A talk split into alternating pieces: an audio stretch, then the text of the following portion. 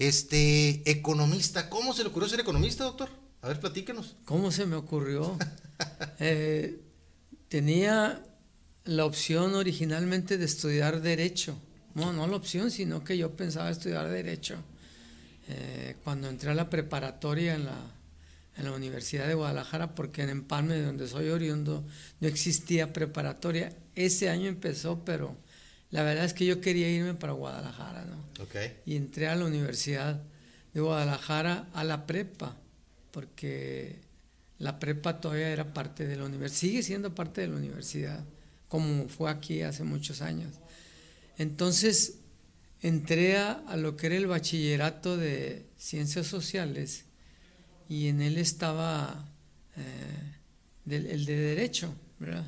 Latín, estudiábamos latín y yo estaba convencido que iba a estudiar derecho, pero al, terminar el primer año eh, me empezó a gustar la economía, el maestro que me daba economía me gustaba, discutía eh, con él algunas cosas, pocas, yo no, pues no sabía nada, sin embargo me llamaba mucho la atención la, manera en que hacía su exposición, eh, lo bien documentado que estaba y la paciencia que tenía.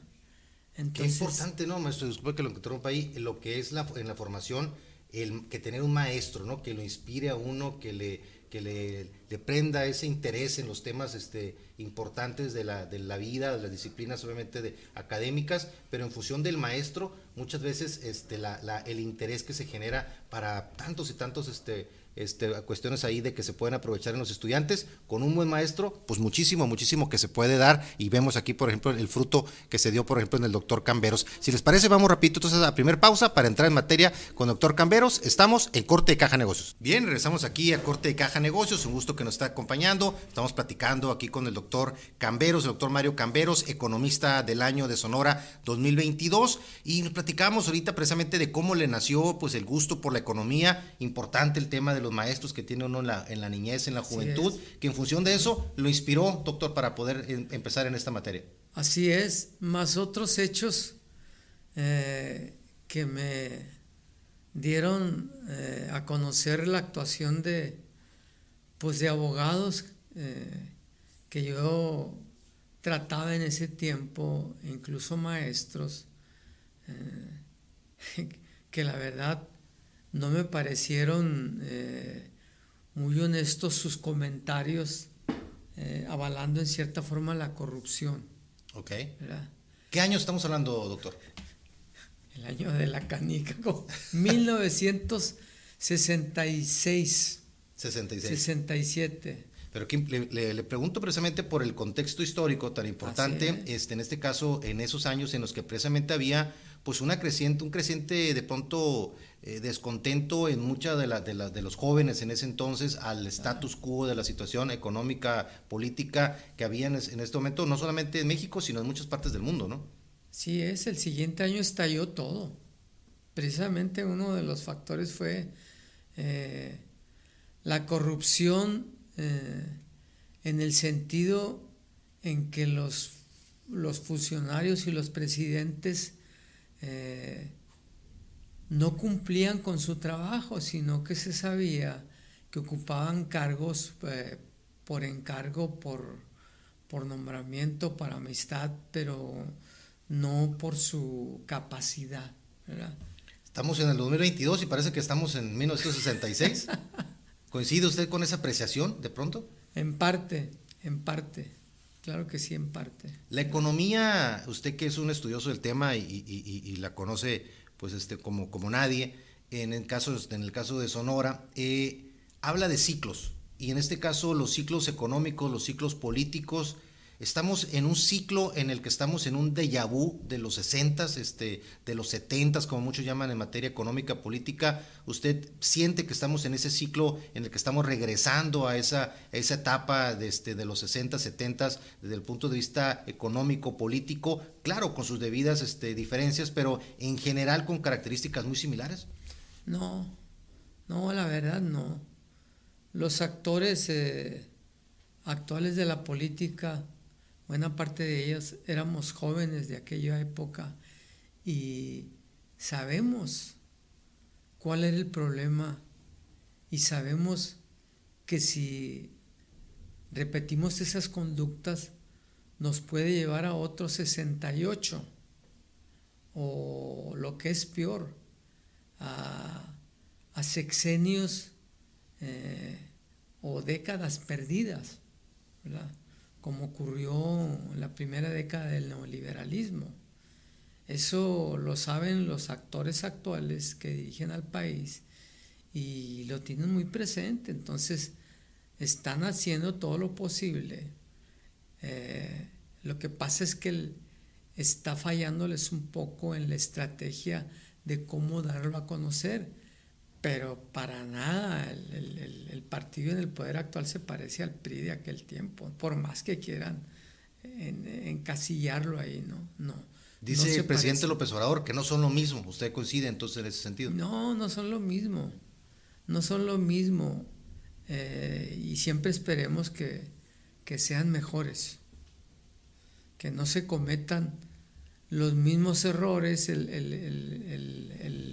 hombre es un animal consciente y racional. Digo animal porque sí comete barbaridades, ¿no? Esos asesinatos, feminicidios. Eh, Exacto. Eh, eso es algo que uno no puede pensar cómo un ser humano se le ocurre hacer eso. Lastimar, ¿no? Un semejante. Así es, lastimar, sobre todo si, si es mujer, ¿no? Claro. Entonces, una mujer, un niño, un, niño, adulto mayor. Ya no este, hay recato por eso. Exacto. Y en ese sentido, en ese sentido, doctor, en este contexto que, que, estamos, que estamos mencionando y las diferencias que usted plasma que, que estaríamos viendo, eh, regresando al contexto internacional, eh, hay una situación ahí de un contexto internacional complicado, difícil. Está el tema, pues que venimos del tema de la pandemia, del impacto que se generó en el mundo, el tema de la guerra Rusia-Ucrania, el tema también de los cuellos de botella en producción en China y en otros países este, asiáticos. ¿Cómo, ¿Cómo visualiza el contexto internacional en este momento de la economía este, y, las posibilidades que tiene de, de, dar un, un, paso adelante en lo que es el flujo económico mundial? Eh me parece, eh, y de acuerdo con los análisis que hacen los expertos en política internacional, que se está presentando una situación eh, inédita en el mundo, algo que no ocurría desde hace 40 años, que ponga en jaque al sistema que le llamaron neoliberal. Eh, porque la desintegración de Europa, que ya es un hecho, eh, que había sido uno de los grandes aportes del neoliberalismo, conseguir que todos los europeos se juntaran en torno a una idea. ¿Cuál era la idea? Eh, igualar a todos los países europeos cuando menos entre sí. El resto del mundo no les preocupaba parece que se está desintegrando.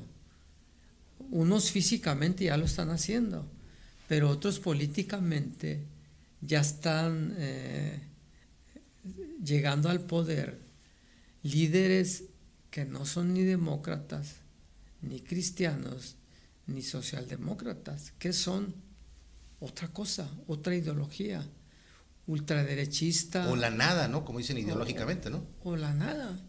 Bueno, se me hace muy difícil que alguien salga de la nada. Ex nihilo nihil, dice una expresión eh, griega, ¿no? De la nada nada puede venir. Entonces, ellos provienen de, grupos eh, que un tiempo fueron minoritarios resentidos con todo lo que el, sistema los había privado. Y como fue aumentando esa cantidad de resentidos, eh, llegó a constituirse de repente, no en una mayoría eh, de más del 50%, sino una mayoría política, que es una minoría a nivel nacional, pero que son más que cualquier otra minoría. Y son los que controlan el, gobierno y hacen alianzas con, los otros grupos. Y así se convierten en, una mayoría política, porque ellos tienen en sus manos las decisiones, si bien las discuten, pero eh, se hacen de otros grupos, ¿verdad? Eh, minoritarios también, y ya son más que todos los demás, que la oposición, que se llama así. Pero ese es un fenómeno que está ocurriendo en todo el mundo. Italia eh, acaba de ocurrir esto. En Francia casi ocurre que los eh, ultraderechistas, que le llaman fascistas también, eh, pudieran llegar al poder, ¿verdad? Bueno, cada quien los llama de la manera en que quieran denostarlos y bajarles este, popularidad o bajarle puntos, como se le quiera llamar. Claro, claro. Y esto de alguna otra forma, pues tiene al final una una relación también con la situación que se vive en nuestro país, ¿no? que es precisamente el tema que vamos a, comentar en el siguiente corte, de precisamente cómo estos fenómenos internacionales de alguna otra forma están impactando en nuestro país y en toda América Latina y cuál es la situación que realmente estamos viviendo en el contexto económico nacional. Así que si les parece, seguimos con el tema con el doctor Camberos, vamos a una pausa y regresamos aquí a Corte de Caja Negocios.